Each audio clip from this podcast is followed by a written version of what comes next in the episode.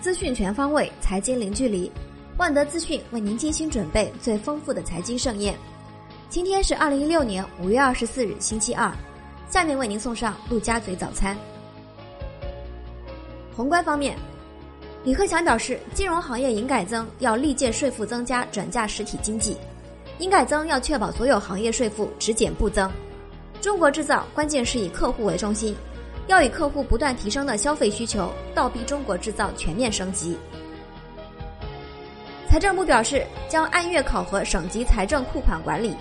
一季度全国经济虽然稳中向好因素增多，但基础还不够牢固，经济下行压力仍然较大，必须继续实施积极财政政策，加快预算执行进度，压减库款规模，充分发挥财政资金的使用效益。外媒称，中国加大清理中国银行体系中坏账的力度。政府主导的一个债转股计划的价值，从三月初的大约一千两百亿美元，飙升至四月底的两千两百多亿美元。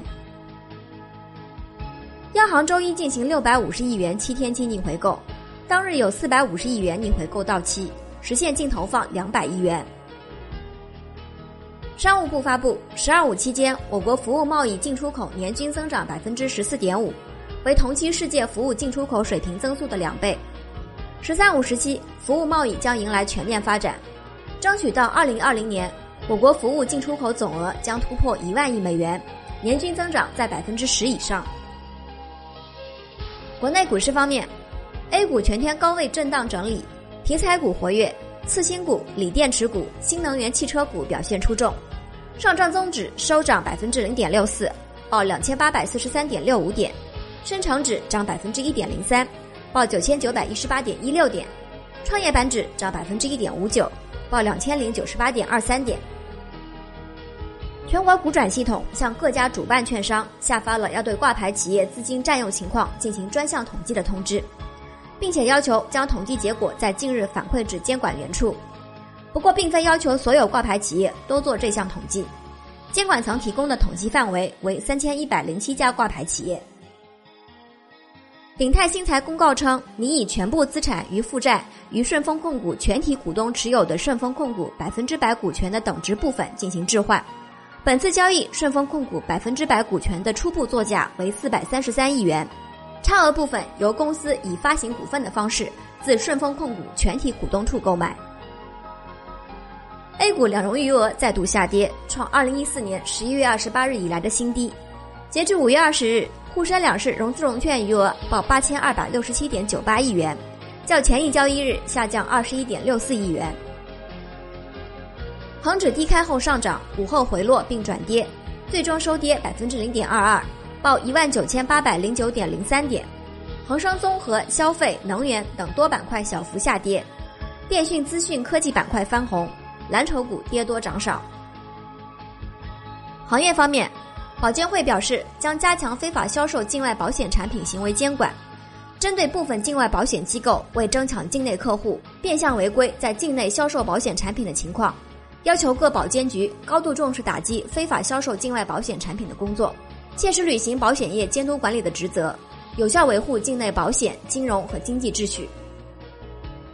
中国银行业协会正在制定管理办法。拟将逃废银行债务的借款人、担保人以及相关主体均列入失信人范围。未来逃废银行业务的失信人在银行业申办业务将寸步难行。发改委印发《互联网加人工智能三年行动实施方案》，要求到二零一八年打造人工智能基础资源与创新平台，在重点领域培育若干全球领先的人工智能骨干企业，形成千亿级的人工智能市场应用规模。科技部发布国家创新驱动发展战略纲要，确立了九个重点领域的技术发展方向，包括信息、智能制造、现代农业、现代能源、生态环保、海洋和空间、新型城镇化、人口健康、现代服务业等。科技部表示，钢铁产业是我国重要的支柱产业之一，解决产能过剩的方式，并不是说把厂都关掉。而是促进这个产业的转型升级，其中包括大力发展钢结构、特钢以及合金钢等新材料。